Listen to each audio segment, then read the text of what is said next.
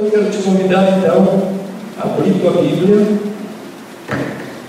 no livro de João, livro de João, capítulo 6 de João, capítulo 6 de João, verso 16.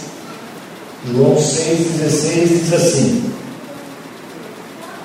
Chegada a tarde, os seus discípulos desceram para o mar e entraram no barco começaram a atravessar o mar rumo a Cafarnaum. Já estava escuro e Jesus ainda não viera encontrá-los. E o mar encapelava-se por causa de um forte vento que soprava. E tendo remado cerca de 20 a 25 ou 30 estádios, viram a Jesus aproximar-se do barco, andando por sobre o mar, e ficaram aterrorizados. Porém ele lhes disse: Sou eu, não temais. Então eles de bom grado o receberam, e imediatamente o barco chegou à praia para onde iam. E no dia seguinte, a multidão que ficara do outro lado do mar percebeu que aí havia um único barco e que Jesus não embarcara nele com os discípulos, mas que esses haviam partido sós. Só até aqui. Curva a tua cabeça e sentado mesmo. Aleluia. Senhor, pedimos agora a total liberação, porque já temos a presença do Teu Espírito aqui desde o começo desse culto. E pedimos agora, Senhor, que Tu venhas falar conosco. E para isso, Senhor, nós abrimos o nosso coração, abrimos a porta do nosso coração para que Tu possas entrar com a Tua palavra e cada vida cada necessidade, trazendo nessa noite salvação, libertação, curas, nosso Senhor. Nós pedimos, Senhor, que o Teu Espírito tenha total liberdade nas nossas vidas para agir, ó Deus, nesta noite. E esta palavra, Senhor, que já é abençoada, ela possa vir fazer diferença na vida de todos nós que entramos aqui, Senhor. Nós queremos sair daqui diferentes, nós queremos estar com o nosso coração completamente tocados por Ti, ó Deus. Por isso, enche cada vida, Senhor, e fala conosco agora. É o que nós te pedimos no nome de Jesus. Amém, queridos. Glória a Deus. Esses pequenos versos, né? Nós lemos. Eu queria conversar com vocês sobre eles nesta noite. Jesus anda sobre o mar. Mas há duas coisas é, que nós temos bastante dificuldades de conciliar na nossa vida. Uma é Saber que Deus é soberano sobre todas as coisas, absoluto, soberano. Que Deus jamais falha, que Deus jamais tarda e que Deus sempre, na medida que nós precisamos, Ele está pronto nos servir. Nós temos essa convicção. E a segunda é, é aquela que diz que o cuidado de Deus, que o cuidado de Deus conosco, não nos isenta de dor, não nos isenta de passarmos por algum sofrimento, por alguma luta, por algum problema. Então, quando a gente pensa pelo lado humano da coisa, quando nós começamos a ter a nossa mente voltada para isso, nós temos alguma dificuldade para conciliar essas duas coisas. Como é que um Deus que nos protege, né, e que eu sou protegido por Ele, me faz algumas vezes passar na minha vida alguns mares revoltos. Né? Como é que eu faço isso? E o texto de João, esse texto que nós lemos, ele nos introduz a pensar nessa realidade que é bastante visível nessa experiência que os discípulos tiveram aqui no mar. Vamos pensar um pouquinho aí, olha o verso 16. O verso 16 diz que o sol já tinha se posto, já era escuro, já estava ficando noite, final da tarde, os discípulos entraram no barco, naquele barco, e, e foram instados por Jesus. Jesus pediu que eles entrassem no barco. E eles entraram então naquele barco e se dirigiram para o outro lado do mar da Galiléia. Então, é, o lago ali da, da Galiléia, ele tinha, a história diz que ele tinha mais ou menos 21 quilômetros por 12 quilômetros de largura. Era mais ou menos isso. Né? E eles fariam uma travessia do mar da Galileia. Eles teriam que atravessar porque Jesus prometera ir ao encontro deles. Olha que coisa interessante, quero que você pare para pensar um pouco. Né? E, a, e o versículo 17 ó, e eles entraram no barco e começaram a atravessar o mar rumo a Cafarnaum. Já estava escuro e Jesus ainda não viera encontrá-los. Então eles seguem rumo a Cafarnaum e já estava aquela noite chegando e Jesus ainda não havia estado com eles. Mas eles tinham o quê? Eles tinham uma promessa de Jesus, que Jesus iria encontrá-los, que Jesus iria estar com eles. Olha, e até aquele dia, querido, até aquele dia, não havia por que duvidar de Jesus. Sabe por quê? Porque tudo que Jesus disse para aqueles discípulos tinha se cumprido. Tudo que Jesus havia prometido, tudo que eles tinham visto em Jesus, nunca Jesus falhou com eles. Mas agora, eles pegaram o barco, atravessaram, começaram a atravessar o mar, e naquela noite, diz o versículo 18, o mar ficou encapelado aqui por causa de um forte vento que soprava.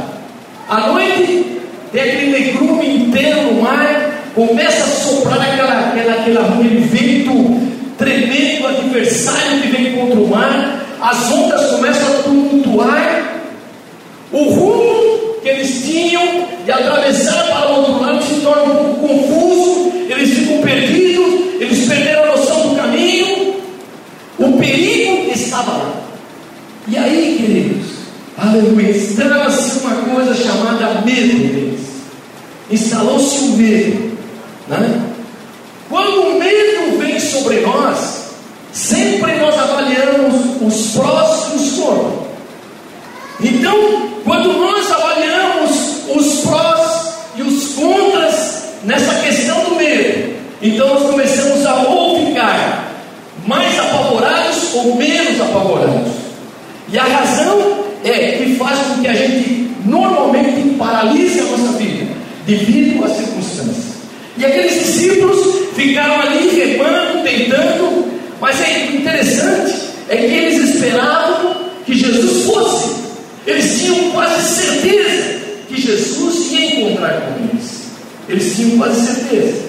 O interessante é que eles criam que Jesus iria lá fazer algo para eles.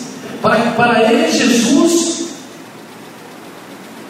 os discípulos tinham andado tanto com Jesus já, querido, e às vezes nós andamos com Jesus, e Jesus, Jesus não era só um rabino poderoso para eles, mas Jesus era o Filho de Deus, Jesus era o Messias para eles. Eles tinham essa convicção que Jesus, essa consciência de que Jesus era o Messias, que Jesus era o Filho de Deus. Mas eles estavam agora andando naquele mar, tentando escapar daquele redemoinho todo, daquele, daquelas ondas, e o barco quase indo a pique, mas eles andavam no fato que Jesus era o Filho de Deus, Jesus era o Senhor da vida deles, Jesus estava ali, era o Deus em carne e osso, representado por Jesus Cristo ali, com Deus. Você crê nisso nesta noite? Aleluia. Que Deus está no controle de cada área da nossa vida. Aleluia. Que nada escapa do olhar investigativo, poderoso do Senhor sobre as nossas vidas. E mesmo quando você está no rodemoinho, quando parece que não tem nenhuma saída, aleluia, você precisa crer que Jesus é o Filho de Deus e que você é filho de Deus. Você crê nisso nesta noite? Aleluia. E algumas indagações aqui que a gente pode pensar dos discípulos.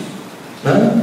Talvez alguns estavam dizendo, ah, talvez Jesus perdeu a hora. Né? Jesus disse, aqui, se você ler depois lá em Mateus e Marcos, ele dá mais, mais detalhes dessa travessia. E Jesus ficou lá, cuidando da multidão, e depois foi a um monte orar. E enquanto isso, eles foram atravessar o mar que Jesus havia pedido para eles atravessarem. E talvez naquela hora eles ah, Jesus acho que perdeu a hora. Jesus talvez tenha ficado entretido lá orando, ao Pai e a coisa estava tão boa que ele perdeu a onda. Não deu para ele vir. Talvez a escuridão é tão grande que Jesus não tenha nos enxergado aqui neste mar. E algumas indagações que vão ficando na nossa vida em relação a isso. Será que nós frequentemente carregamos também esses conflitos em nós, queridos? Né? Uma vida às vezes se torna escura, né? nós às vezes não conseguimos divisar o amanhã, o futuro, e aí entra o medo, nós ficamos perplexos diante de várias coisas, e parece que a vida não vai ter mais saída, e aí nós, nós não conseguimos ver a soberania de Deus, nós não conseguimos enxergar o controle de Deus na nossa vida, nós não conseguimos ver o que Deus pode fazer na nossa vida. Por quê? Porque os problemas parecem que vão se acumulando, parece que não tem saída e parece que Deus se esqueceu de nós. Por que será que Deus, querido, nos coloca nessas situações? Né? Você já pensou para parar para pensar aí? Por que, por que, que Ele nos coloca nessas situações difíceis, nas quais Ele se apresenta né, como alguém que parece que não chega na hora certa? Né? A gente fala passando uma luta, dificuldade, e parece que não vai sair daquilo, e fala, mas Deus podia vir agora, e podia resolver todas as coisas, e mudar a história. Mas parece que não acontece isso. Bom, Vamos ver algumas razões aqui. Eu quero ministrar pelas três razões hoje aqui para você dentro desse texto. Né? E, e quais os benefícios, né? os benefícios que ele traz quando a gente tem essa sensação que Deus abraça. Vamos pensar um pouquinho aí. Primeiro, primeira, primeira coisa, é Deus quer nos ensinar a liberdade de Deus. Deus é livre.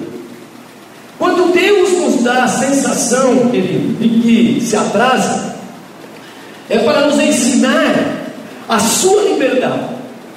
Que Ele vem como Ele quer e quando Ele quer e na hora certa que nós precisamos. Você crê nisso nesta noite? Amém? Aleluia. A liberdade, ela não está condicionada, a liberdade de Deus não está condicionada às nossas expectativas humanas. Às vezes nós queremos com, direcionar todas as coisas, dizer que Deus tem que chegar exatamente naquela hora, que Deus tem que fazer as coisas que eu preciso nesse momento. Você lembra de Lázaro? Né? Ele só atrasou mais dois dias e Lázaro morreu. Só que Jesus não foi curar Lázaro, Jesus foi ressuscitar Lázaro. Você crê nisso nesta noite? Então Deus tem uma liberdade. A liberdade é, é o jeito de desejar, é o jeito de Deus usar os instrumentos que Ele acha que tem que usar, a forma que Ele tem que usar, e Deus é exatamente livre para fazer o melhor para a nossa vida. Mas diga para o teu irmão, mas Ele sempre vai chegar na tua hora certa. Amém? Você crê nisso nessa noite? Aleluia. Olha, o versículo 22, aqui quando eu li esse versículo, eu concluí, eu concluí que os discípulos, quando foram atravessar o mar, eles deixaram um barquinho lá. Eles deixaram um barquinho para Jesus. Disseram assim: Jesus, olha, nós vamos no nosso barco, mas vai ficar um barco aí. E quando você terminar de atender a multidão e orar, você pega o barco, rema e nos encontra lá no meio da, do mar. Mas aqui, Jesus disse que ia encontrá-los. Mas Jesus tem a sua forma. Por isso que Deus é livre. Deus tem liberdade para agir na nossa vida. Aleluia. E todos achavam que Jesus viria com o seu barquinho remando e ia encontrar eles lá no mar, no meio do mar. Mas o que aconteceu aqui? Jesus veio andando por cima da água. Os outros homens viram lá que tinha um barco sobrando. E eles disseram: Jesus não foi no barco. Os discípulos já foram. Cadê Jesus? Jesus cima da água. E eles disseram: é um fantasma que está vindo. Eles não acreditaram. Por quê, querido? Por quê? Porque na mente deles eles tinham condicionado que Jesus viria pelo mar. E assim, conosco. Nós corremos esse risco muitas vezes. Deus, de Deus chegar na hora, tem que dar sinais para nós, tem que fazer alguma coisa para que eu possa identificar se foi Deus ou não que fez. E aí, querido, e eles haviam deixado aquele barquinho para Jesus, Jesus remar, já estavam se sentindo ali e foram indo e disseram: Olha, Senhor, ficamos esperando você lá. Nós estamos te esperando. E eles remavam, olhavam para trás e Jesus não tinha chegado. Mas Jesus veio andando por cima das águas. Muitas vezes, querido, nós temos a sensação do atraso né, de Deus. Nós temos a sensação que Deus atrasou. Porque Deus não trabalha no nosso calendário. Deus não trabalha nos nossos horários, que nós achamos que tem que ser, nos nossos prazos. Deus não trabalha assim, né? Para, porque Ele quer nos ensinar uma relação nova, porque Deus tem liberdade para agir na nossa vida. Diga aí, Deus tem liberdade para agir na minha vida. Você crê nisso, querido? Sabe por quê? Porque Deus não trabalha com os tempos nem com métodos. Deus faz completamente diferente do que aquilo que nós imaginamos e pensamos. Quem crê nisso nesta noite? Aleluia! Frequentemente nós oramos dizendo para Deus exatamente o que Ele tem que fazer. Você já pensou nisso? As nossas orações são mais ou menos assim, né? como se Deus não soubesse como agir. Ó oh, Senhor, vem nesse caso agora, vem resolver nesse momento, eu te peço, e a gente vai criando várias coisas, dizendo para Deus como Ele agir.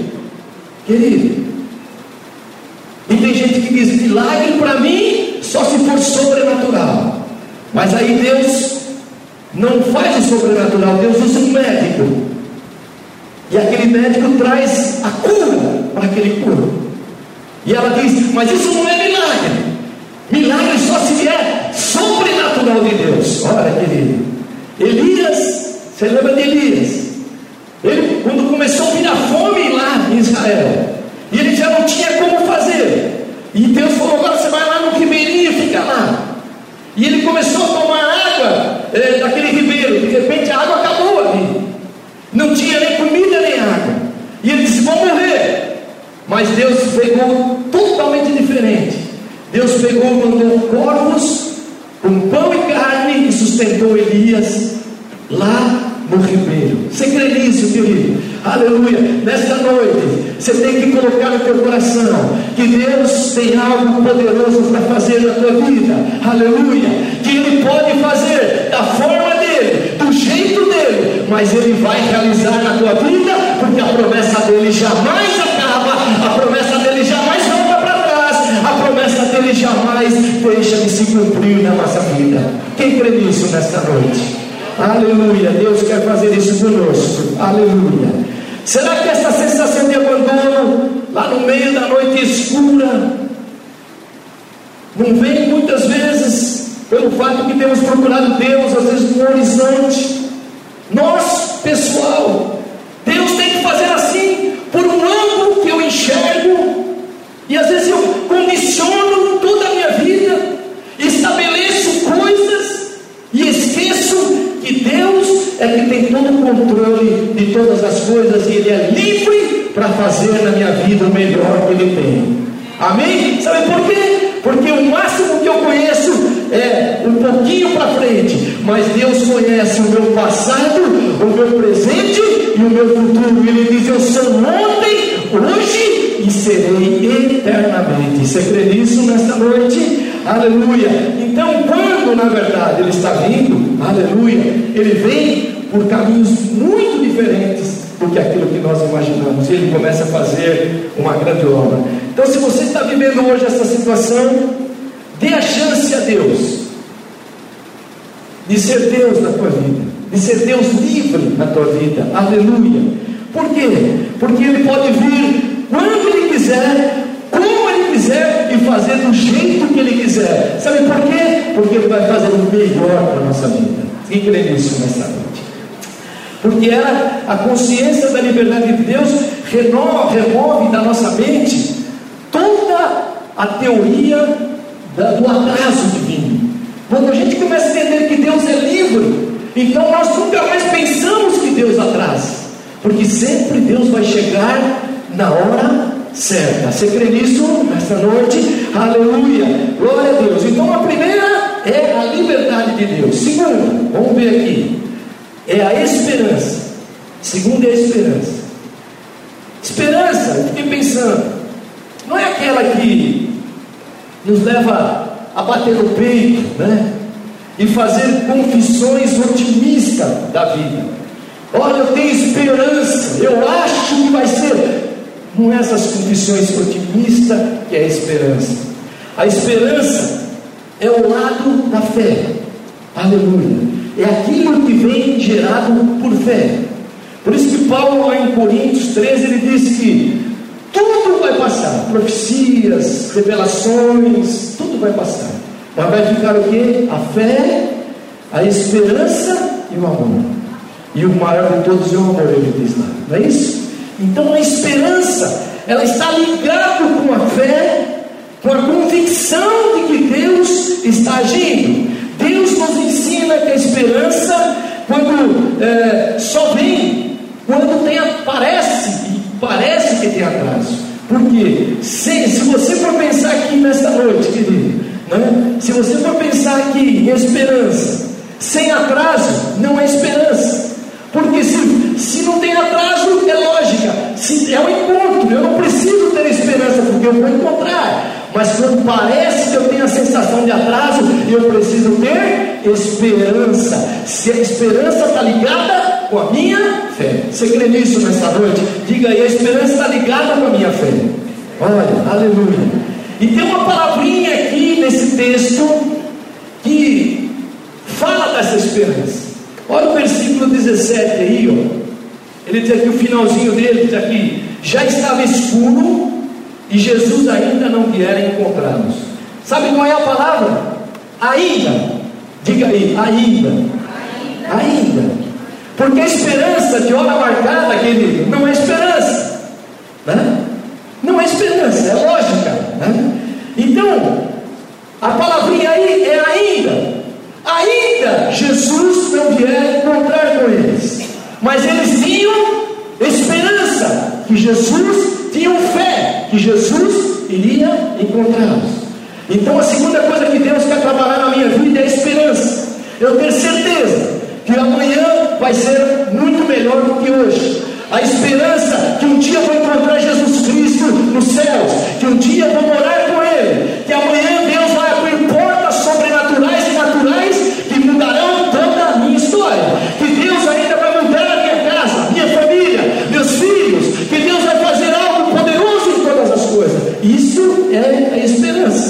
Você lembra de Abraão? Eu fui lembrar de Abraão.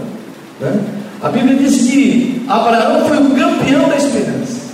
Por quê? Deus falou para ele: sai da tua terra, vou te dar uma terra. Né?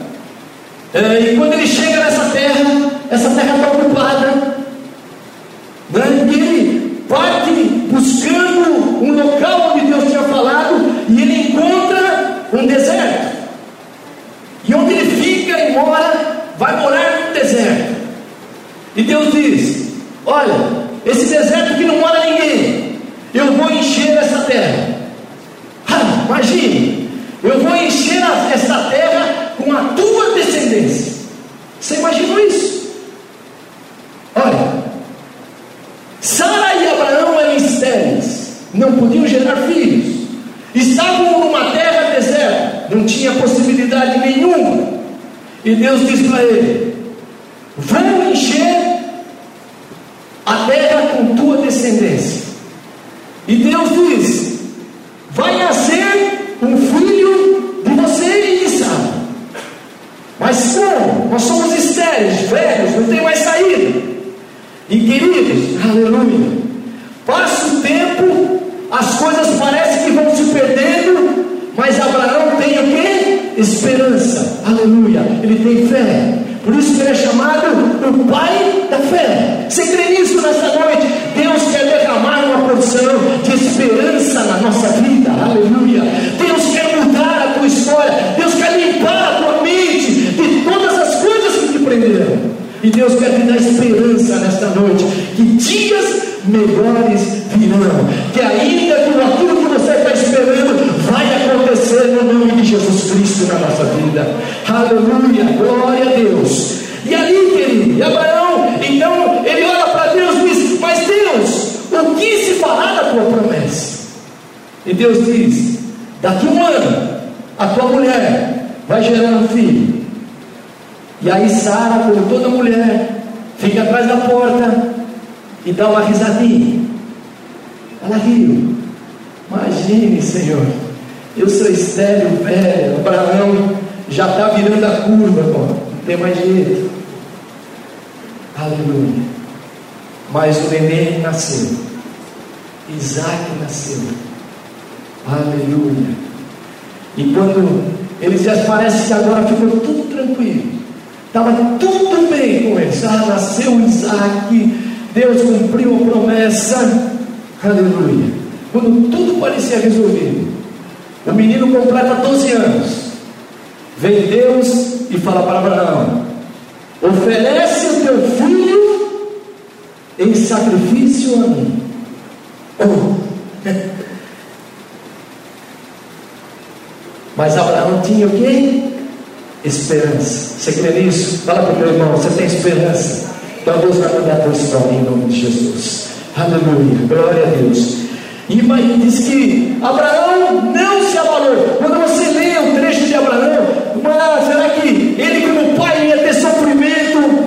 Não, não tinha nenhum sofrimento. Diz que ele marcha com esperança. Ele pega o filho, pega a lenha, o cutelo, põe tudo vai marchando para o monte que Deus falou para ele.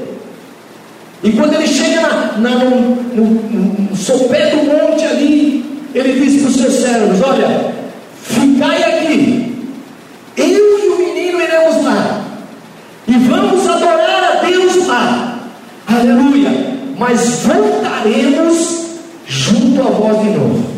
Sabe o que é isso? Esperança. Deus quer colocar palavras novas na nossa boca. Deus quer inundar a nossa alma com esperança. Aleluia. Abraão voltou, não vou falar a história dele, mas você sabe, Abraão voltou com seu filho. E Deus tinha dado para ele o quê? A esperança e a fé, querido, aleluia, feito da vida dele. Parece que quando Deus nos coloca, querido, em situações sem saídas, ele quer, ele quer colocar em nossas fórmulas negativas e pessimistas, né? de aparente escuridão. Sabe o que Deus quer colocar?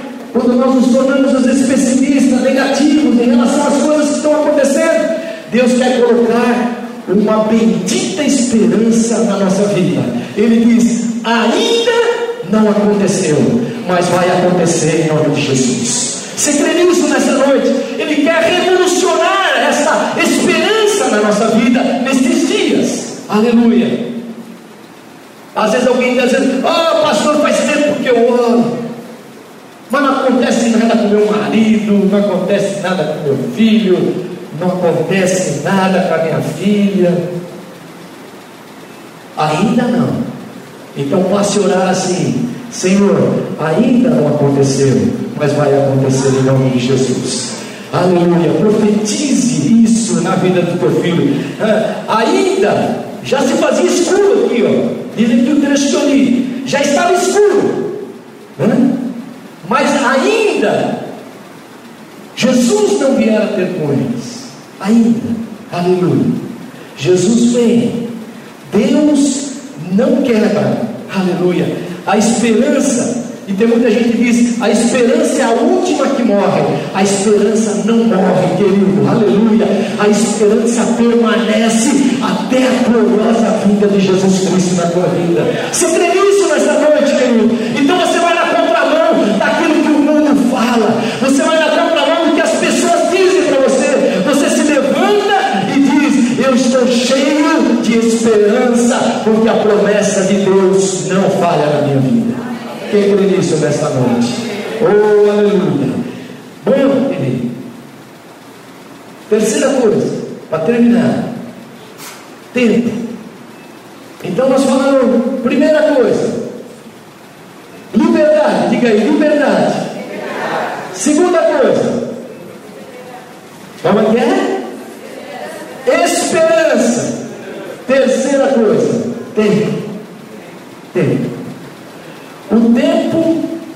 está nas mãos de Deus. Você crê nisso? Aleluia. E toda sensação de atraso pode ser superada quando ele chega na nossa vida. Você viu aqui, ó? Eu li aqui para você aqui o versículo. Então eles de bom grado, ou melhor, olha o 20 aqui. Porém eles dizem, sou eu, não demais. Então eles de bom grado o receberam Acabou. Vou pegar o outro aqui.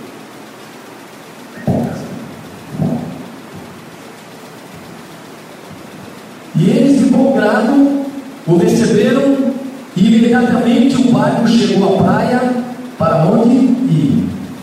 Então, o tempo, primeiro é que Deus é o dono do tempo. Você crê isso nessa noite? Então todo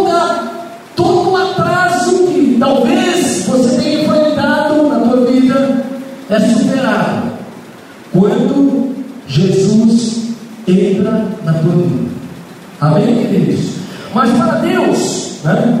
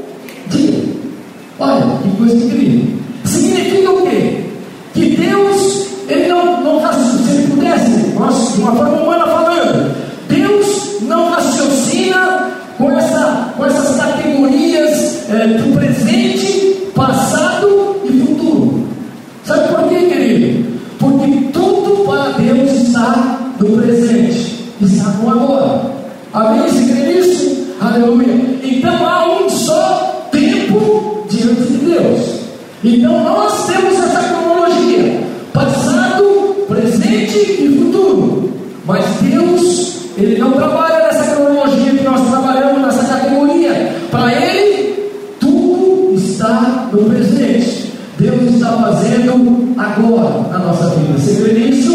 Aleluia! Glória a Deus! Deus não faz uma coisa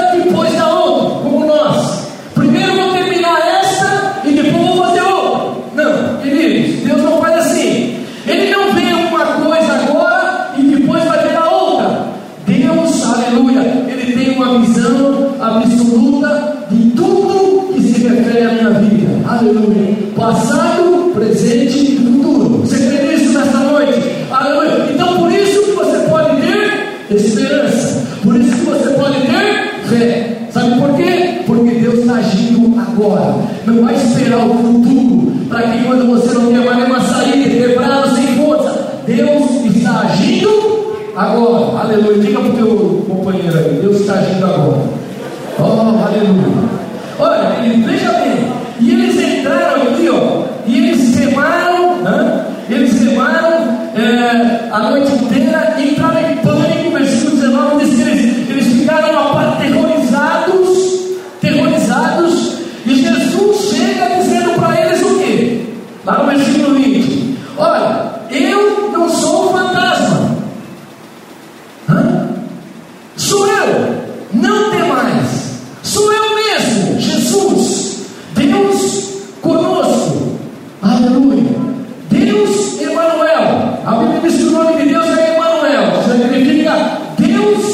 não. Você?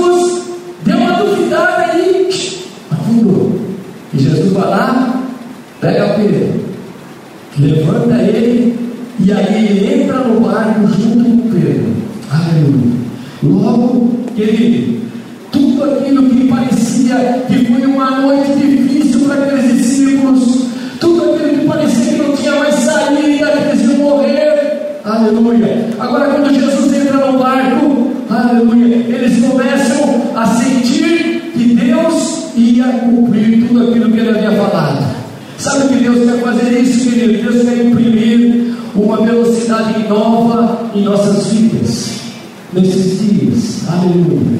Glória a Deus. Glória a Deus. Ah, Deus quer imprimir algo maior em nossas vidas para descontar, ah, entre aspas, os possíveis atrasos que ficaram na nossa vida. Porque quando Ele chegar na tua vida, você vai ver que velocidade Deus vai fazer todas as coisas. Quem crê nisso nessa noite? Aleluia. No fim, você vai ver é, que Deus chegou na hora certa. Cada vez que nós, eles, o barco parecia que afundar, mas não afundou. Aleluia. Eles iriam chegar do outro lado, eles chegaram do outro lado. Sabe por quê, querido? Aleluia. Porque no fim você vai ver que Deus chegou na hora acertada na vida deles. Você crê nisso nesta noite? Deus chegou no lugar certo da vida deles. O que importa? O que importa? As minhas sensações. Quando a gente começa a pensar na pontualidade de Deus divina, que ele parece que está atrasado. É, no fim, querido, Deus, Ele te coloca aonde você deve estar. Quem crê nisso nessa noite? Não escapa nada do Senhor. Talvez você está programando o teu futuro, está dando de um lado para outro, teus negócios, tantas coisas. Mas fique tranquilo, quando Deus entrar totalmente na tua vida, e Ele é o Senhor do tempo, Ele vai te no lugar certo, na hora certa, e todas as coisas estarão no ponto certo na nossa vida. Aleluia. O tempo está nas mãos de Deus, Ele tem a sua maneira divina de fazer isso, né? de fazer isso, de imprimir a velocidade que Ele quiser na nossa vida, mas no final, querido, aleluia, no final, nós veremos a vitória de Deus na nossa vida. Quem crê nisso nessa noite? Aleluia. Então eu quero terminar aqui nessa noite, querido, orando. Né? É, Deus quer nos fazer novamente reviver isso na nossa vida. Pensar na liberdade de Deus sem ter o controle de tudo. E Ele faz do jeito que Ele quer. Segundo, que Deus colocou uma esperança na nossa vida. Que ela é imutável, ela está sobre a nossa vida. Aleluia. Tem, tem um, um versículo aqui que eu quero que você abra a tua Bíblia aí, no livro de Colossenses, no capítulo, no capítulo 1, 23, né? Ele diz assim: olha, fiquem firmes na fé, não vos deixando afastar da esperança do Evangelho. Você crê nisso, querido? A esperança, sabe qual é o Evangelho? Boas novas. A esperança é o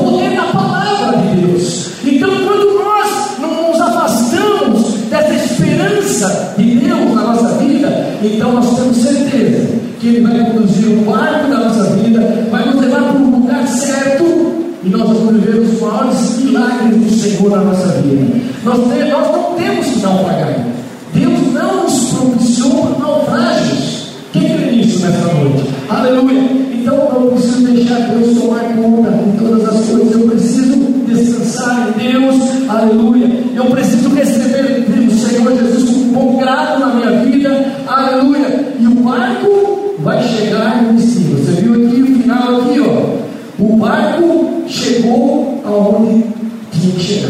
Quem nisso nessa noite?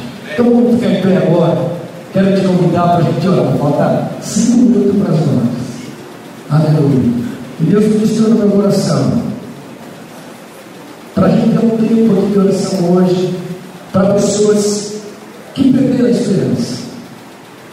Pessoas que perderam a esperança. Que colocaram todas as coisas naquele passado.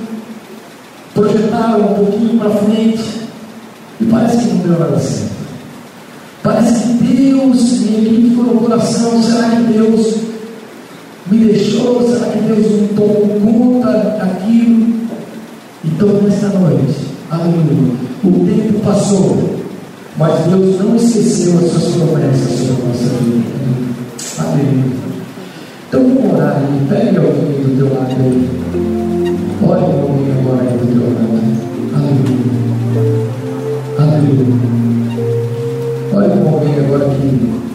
você possa orar com ele. Aleluia.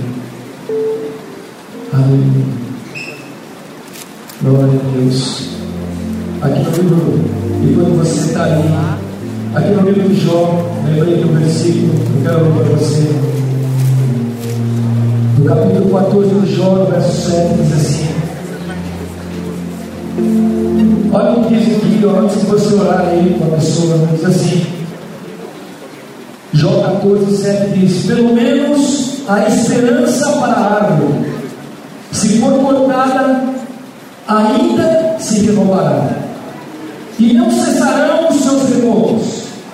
Se envelhecer na terra a sua raiz e mover o seu tronco no pó, ao cheiro das águas brotará e dará ramos com a planta. Sabe o que Deus está dizendo? É que Deus, aleluia, mesmo que todas as tuas esperanças foram frustradas, elas serão renovadas nessa noite. Aleluia. Talvez seja na tua família, seja no teu casamento, talvez seja na tua vida espiritual. Aleluia.